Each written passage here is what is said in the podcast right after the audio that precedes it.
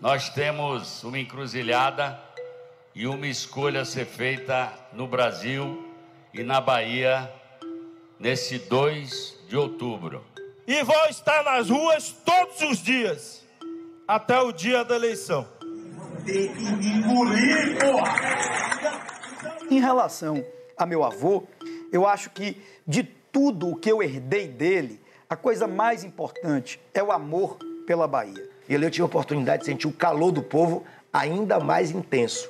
Ao lado de Lula. No quarto maior colégio eleitoral do país, um partido vence a disputa estadual desde 2006. Foi uma virada silenciosa. Era do PFL a expectativa de ganhar a eleição no primeiro turno. Com quase 53% dos votos válidos, Jacques Wagner se elegeu governador da Bahia. Na Bahia, a eleição também definida no primeiro turno. O candidato do PT, Jacques Wagner, vai governar a Bahia. Uma votação surpreendente. O ex-secretário da Casa Civil, Rui Costa, venceu a eleição para o governo da Bahia no primeiro turno. A reeleição do governador Rui Costa foi a quarta vitória seguida do PT no estado. Mas esse longo domínio está por um fio.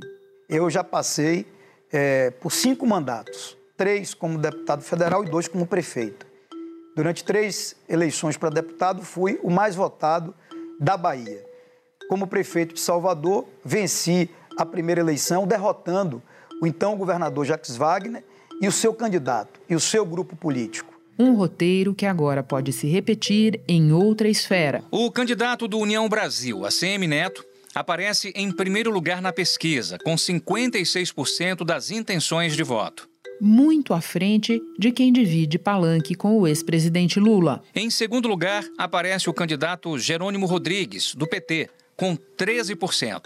E mais à frente ainda do nome colocado na pista para dar alguma companhia ao presidente Bolsonaro no estado. Em terceiro, vem o candidato do PL, João Roma, com 7%. Ele foi chefe de gabinete da Prefeitura de Salvador na gestão do ex-prefeito ACM Neto, do União Brasil. Eleito deputado federal da Bahia em 2018 pelo Partido Republicanos, se licenciou da função para ser ministro da Cidadania do atual governo federal. Ele deixou o cargo esse ano, trocou de partido e se filiou ao PL. Mirando a possibilidade de liquidar a fatura no primeiro turno, Neto procura se descolar da polarização nacional. Usa para isso sua bem avaliada gestão na capital e a memória do avô, Antônio Carlos Magalhães, um dos políticos mais importantes da história da Bahia. Fazer pela Bahia o que fez por Salvador. A, a, semi, meu amor, quem gosta da Bahia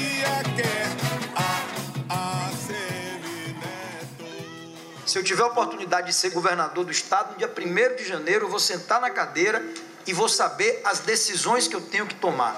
União Brasil tem como, acho que o principal foco dos palanques estaduais a Bahia, com a ACM Neto. Lembrando que a ACM Neto veio do DEM, é adversário, sempre foi adversário do Partido dos Trabalhadores, mas como o Lula é muito forte no Nordeste e, é, por óbvio, na Bahia, também não tem assim. O Neto não quer confusão com o PT. Enquanto Jerônimo tenta se erguer sobre os ombros largos de seus dois padrinhos. Além de Lula, o governador Rui Costa, a esperança batendo no peito, o time tá pronto, perfeito, pra Bahia não parar. Só faltava um nome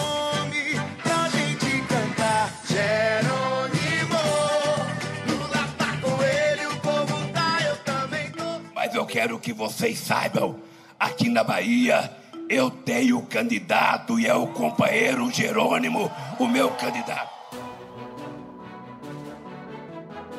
Da redação do G1, eu sou Renata Loprete e o assunto hoje é a sucessão na Bahia.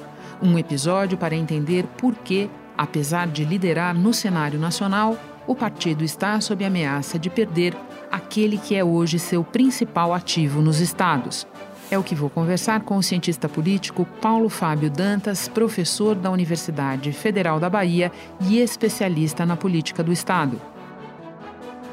Segunda-feira, 12 de setembro. Paulo Fábio, eu começo com a pergunta que tenho feito a todos os nossos entrevistados nesta série sobre sucessão nos estados. Que eleição é esta na Bahia? O que ela tem de singular? Singular não sei, Renata, mas peculiar acho que sim. Né? Pode ter outro estado em que isso haja algo semelhante. Acho que o perfil da competição aqui para governador é inverso ao do que está ocorrendo na eleição presidencial. Na eleição presidencial existe no eleitorado uma polarização muito mais intensa e absorvente do que a que existe entre as forças políticas. Né? Partidos de porte médio, ou mesmo grande, como o PSD, MDB, PSDB, União Brasil, PDT e outros, estão fora da polarização principal e, por causa dela, não conseguem, por causa dessa polarização, não conseguem acessar o eleitorado, a não ser marginalmente. Em suma, estreitou-se lá muito espaço para terceiras ou quartas vias. Na eleição Sim. baiana ocorre o oposto. Há uma polarização forte entre dois grupos políticos, o governista estadual liderado pelo PT e o da oposição liderada pelo ex-prefeito de Salvador, Semineto, do União Brasil, uma, uma polarização entre grupos que não se traduz numa real polarização eleitoral. A Semineto lidera com ampla vantagem seu opositor principal do PT, aparece em pesquisas ainda numa posição mais próxima da do terceiro colocado do que da do líder, o terceiro colocado, o bolsonarista. Isso pode mudar, claro, daqui até a eleição, mas até aqui a atitude do eleitorado passa ao largo da polarização nacional. Apesar do bolsonarismo e do petismo estarem disputando as eleições com candidatos firmemente apoiados, respectivamente, pelos governos federal e estadual. Então, se desenha aqui uma eleição em, em primeiro turno de um candidato com um perfil próximo ao que se pode chamar, em termos nacionais, de uma terceira via. Se as urnas confirmarem isso, a Bahia pode vir a ser, a partir de 2023, um laboratório de teste interessante para esse campo político da política nacional. Interessante mesmo, você tem razão. Agora eu vou me concentrar no líder das pesquisas, ACM Neto, que, se vencer, levará de volta ao governo da Bahia um sobrenome que teve uma presença forte, muito forte na política local e nacional. Muita gente que nos ouve, Paulo Fábio, não viveu o tempo do Antônio Carlos Magalhães, que foi governador mais de uma vez, além de ministro, presidente do Senado. Eu começo te perguntando semelhanças e diferenças entre avô e neto. Neto tem mostrado na sua trajetória até aqui que busca sempre aliar aliar né, a, uma, a uma posição política firmemente colocada aí no campo conservador, vamos chamar assim, né? mas caracterizado por uma habilidade política que nunca deixou de ser parte do perfil do avô. Né? O avô tem a imagem de truculento provém de um tempo do carlismo, né? E que e é o estilo era um estilo pessoal do, do, do, ACM, do ACM que não, não coincide com o do Neto. ACM foi deputado, prefeito de Salvador, governador da Bahia, ministro e senador da República. Considerado um dos políticos mais influentes da história do Brasil. Porque o ACM velho, né, o avô, era conhecido tanto como Toninho Malvadeza, como uma espécie de PhD em política também, né? E o Neto cultiva muito essa segunda, essa segunda dimensão, além de aliar isso a de um administrador, né? De um administrador bem sucedido. E se o avô tinha um sentido modernizante, ele se diferencia um pouco, mas se aproxima ao mesmo tempo com um estilo vamos dizer assim, mais moderno. Mas é muito importante dizer também que antes de haver semelhanças ou diferenças entre essas duas personalidades, há uma grande, mas uma imensa diferença de contexto na Bahia. Quer dizer, o chamado carlismo não existe mais há pelo menos 12, talvez 15 anos, como uma política distinta seja pelo desaparecimento físico, pessoal da ACM, seja pelo fim do grupo político. Diferentemente dos anos anteriores, esse ano o senhor parece tentar se aproximar mais da figura do seu avô, o ex-senador e ex-governador Antônio Carlos Magalhães. O jingle da sua campanha, o principal deles, né? É um jingle que ainda está muito presente na memória das pessoas, no coração das pessoas, no emocional das pessoas. Então, é, hoje, é, adaptado para o ano de 2022, com uma nova realidade, a vida é outra, o mundo é outro, a Bahia é outra. Por qualquer arena que você analise, a das elites municipais, a dos partidos políticos, a das bancadas legislativas, as, as, os quadros administrativos do Estado, por qualquer um desses lados que você analise, o Carlima acabou.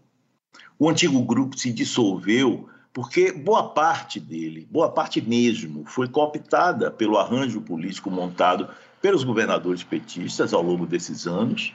E a parte que hoje segue a oposição sob a liderança de Assemineto, ela teve de se reorganizar a partir de um novo eixo de alianças criado por Assemineto, que, são, que é muito, muito conectada com um plano nacional, onde o DEM se firmou como partido de oposição nacional, sempre.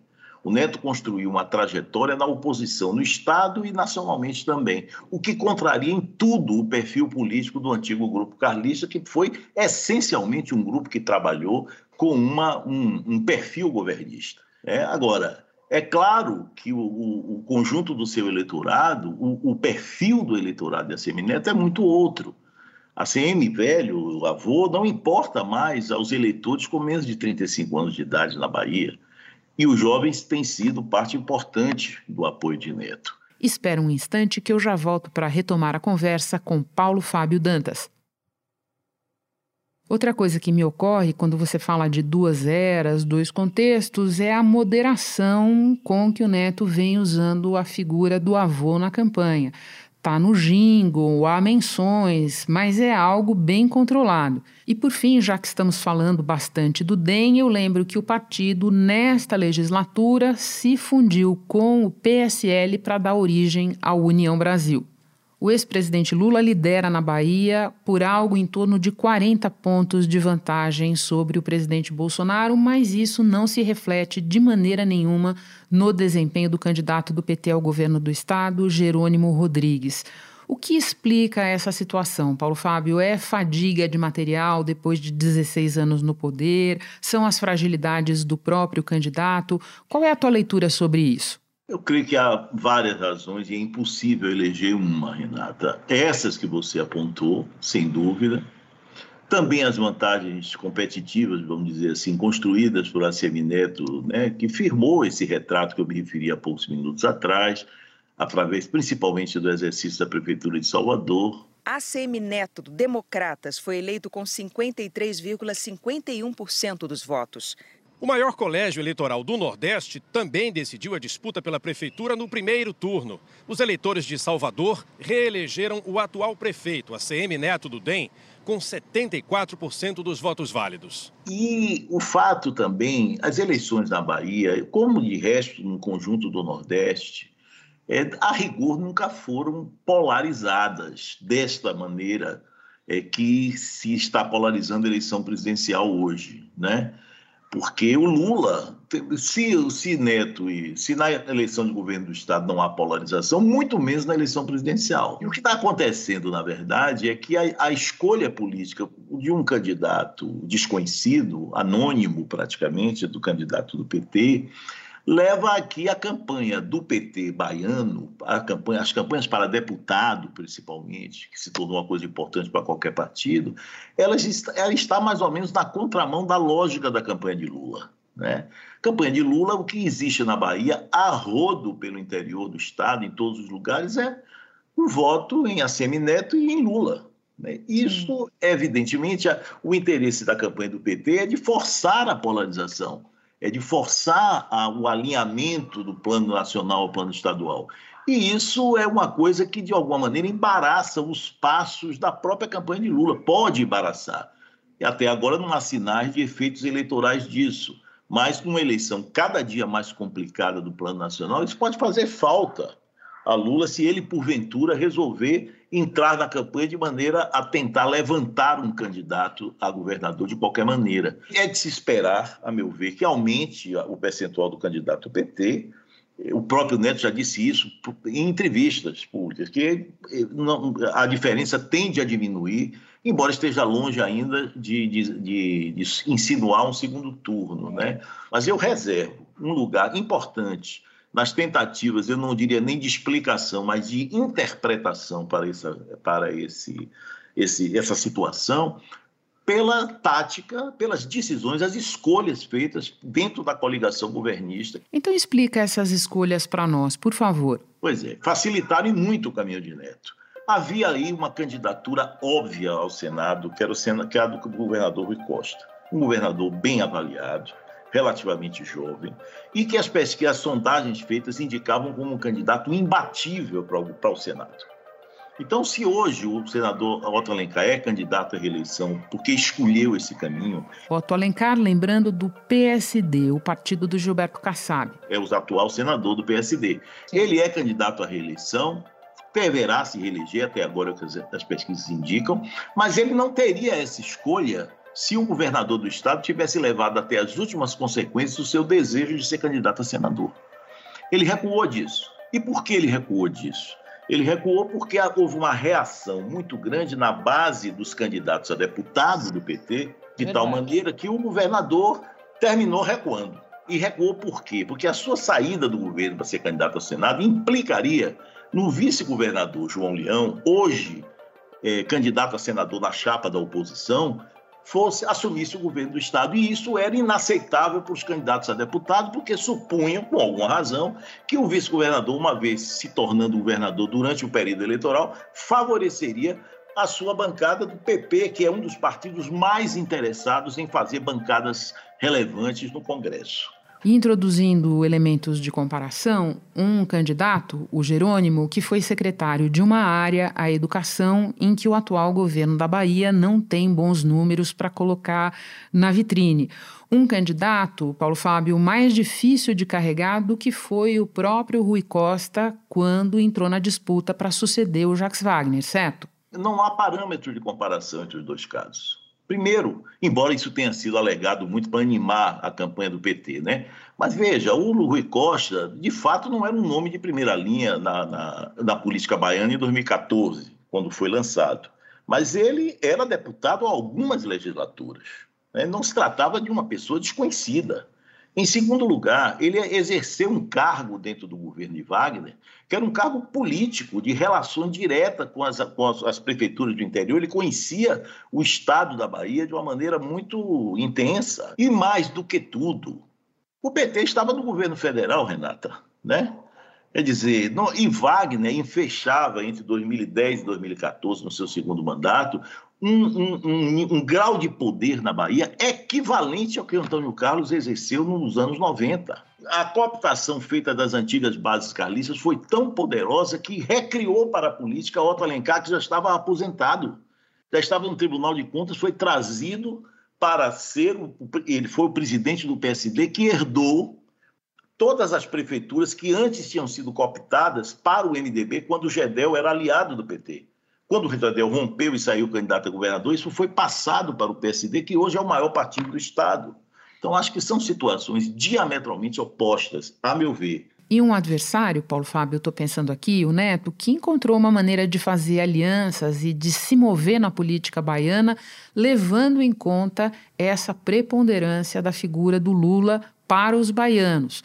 Isso explica muito a maneira como o Neto conduziu até aqui a campanha dele. Deixa eu aproveitar que você mencionou o GEDEL para terminar te ouvindo um pouco sobre o MDB, que já foi uma força política protagonista na Bahia, teve governadores que antagonizaram com o Antônio Carlos no tempo dele e depois foi para um outro caminho. O MDB se aliou ao PT, depois se separou, já esteve com o Neto na prefeitura e hoje Gedel, o Gedel dos 50 milhões, dos famosos 50 milhões, indicou o vice na chapa do PT. Olha, eu acho que o MDB tem um papel histórico decisivo na política baiana. Ele foi o partido que abrigou a oposição ao carlismo durante décadas. Né? E ele tem até hoje algum enraizamento, embora antigo, né, um pouco né, não tão atualizado, mas ele continua sendo um partido com alguma relevância no Estado pelo nome que esse partido tem. O GEDEL, que, que lidera esse partido há muito, há muito tempo também. Ele foi preso em 2017 por lavagem de dinheiro e associação criminosa. O ex-ministro Gedel Vieira Lima e o irmão, o ex-deputado federal Lúcio Vieira Lima, foram condenados pelos crimes de lavagem de dinheiro e associação criminosa. Em setembro do mesmo ano, mais de 51 milhões de reais em dinheiro dentro de um apartamento em Salvador. Ele herdou esse espólio, na verdade. Né, o Gedel ele se formou numa posição anticarlista, originalmente. Lembrando que Antônio Carlos foi o autor daquela expressão que ficou por muito tempo carimbada na testa do Gedel, Gedel vai às compras. Lembra dessa história? Sei, lembro, mas isso já é, mas já é depois, porque antes houve uma aliança, o, o MDB entrou para o carlismo no final uhum. dos anos 90, sob as bênçãos de Luiz Eduardo Magalhães, que foi o grande responsável por essa aproximação. E, mas foi uma aproximação muito rápida que durou a vida de, de Luiz Eduardo. Em 87, foi eleito deputado federal. Entre 95 e 97, assumiu a presidência da Câmara.